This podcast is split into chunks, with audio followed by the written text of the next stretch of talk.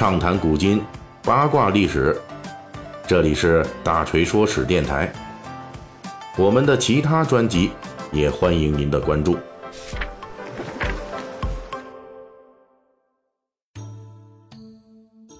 古人从什么时候开始吃螃蟹？眼下正是国庆假期，历来都是螃蟹上市的时候。每年从九月底到十一月，海蟹多肉，河蟹多黄，正是一年之中最肥美的时候。国庆长假自然成了国人大吃特吃螃蟹的好时节。壳薄胭脂染，膏于琥珀凝。其实螃蟹在古代那就是人间美味。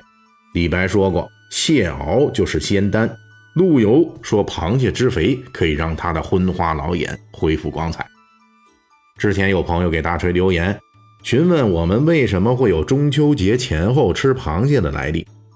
本期大锤说史呢，咱们就来捋一捋，咱们中国人是从什么时候开始吃螃蟹的？又是什么时候开始流行在九月底到十一月这段时间吃螃蟹的？从文献资料的记载来看啊，东汉经学大师郑玄在注释《周礼》的时候就提到了。周代人用珍贵的好菜来祭祀，所谓的珍贵的好菜，这里边就包括了螃蟹肉酱。而且呢，这种螃蟹肉酱在当时是产自青州一带的，从地点上判断，这是海螃蟹。也就是说，汉代人认为国人食用螃蟹的历史要从周代开始，那也就是距今三千年以上了。不过，从考古发掘的证据来看，我们的祖先在吃螃蟹这个问题上的发端，比周代还要早很多年。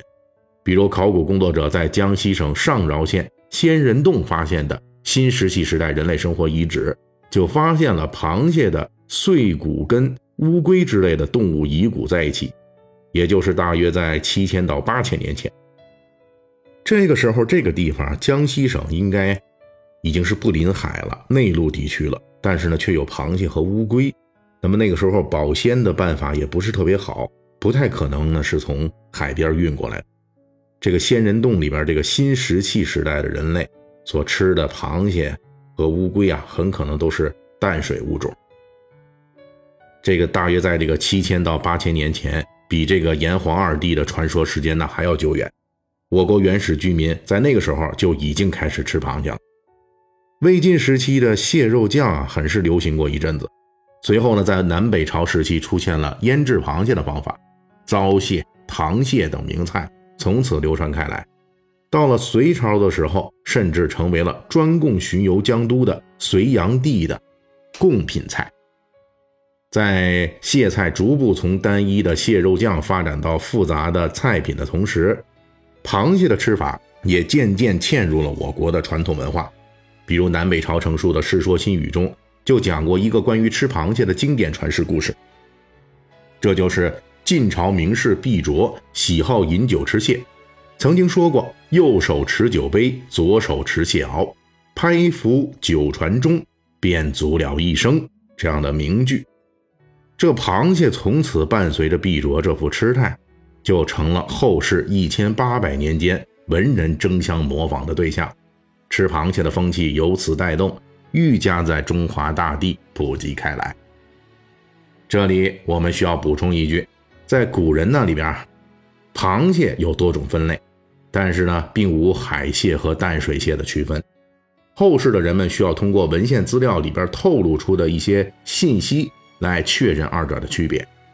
比如唐代诗人皮日休的“干干青筐染苔衣，乌衣初寄北人时，离居定有十番绝，诗伴为应海月之”，这说的就是海蟹。而宋代诗人陆游的“上无千里破，敢觅镜湖蟹”，这说的就是淡水湖蟹。关于古人对几月份吃蟹的最早认识，大约是在南北朝时期。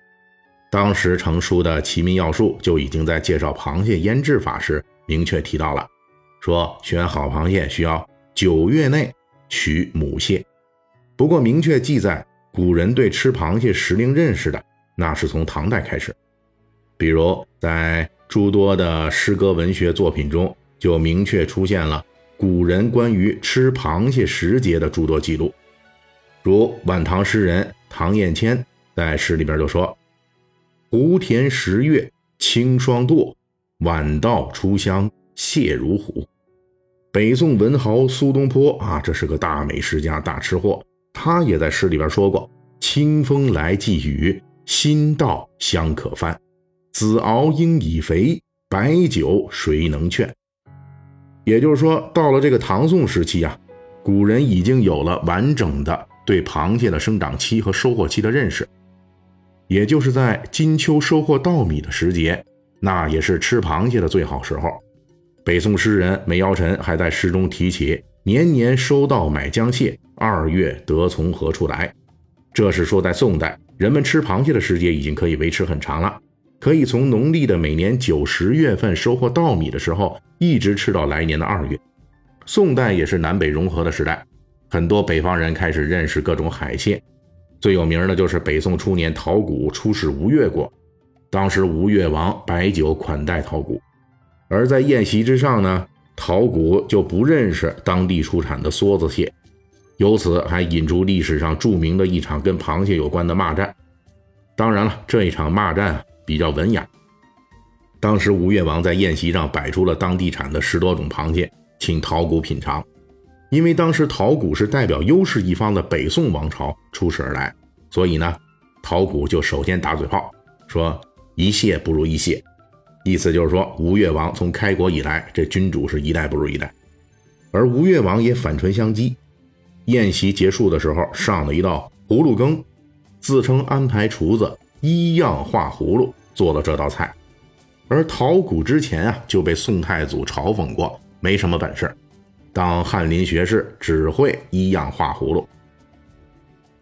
在宋代呢，古人对螃蟹种类的诸多分类方法出现，同时与螃蟹有关的诸多的菜品也相继问世，比如著名的蟹酿成、洗手蟹等等。啊，这前者蟹酿成，咱们知道，我也是吃过的。这洗手蟹我还真不知道是什么。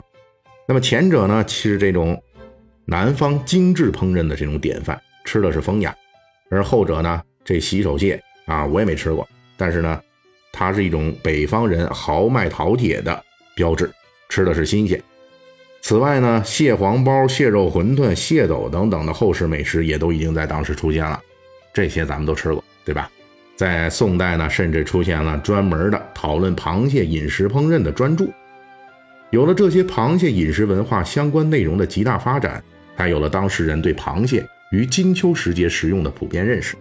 而唐宋时期这种螃蟹饮食文化的发展，背后实际是古代螃蟹捕捞以及水产运输产业在唐宋时期的巨大进步。当时呢，五代十国之一的吴越国已经有专门的蟹户，与传统的渔户对应，而宋代呢，干脆出台了捕蟹人家需要缴税的类目。这里边咱们需要知道，在汉代的时候，捕蟹人家都是挣不到什么钱，甚至亏本的。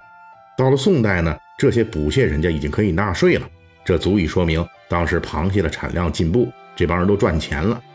当时呢，北宋都城东京汴梁，螃蟹很多都是从今天的山东一带运送过去的，这也说明在车船运输条件逐渐便利的情况下，这螃蟹从沿海沿江地区开始走向内陆，这也让更多人体会到了这无上的美味。说到此节。我们已经食指大动了，列位读者听友，咱们国庆佳节的最后一天，秋高气爽，先吃个螃蟹。本期大锤就跟您聊到这儿，喜欢听您可以给我打个赏。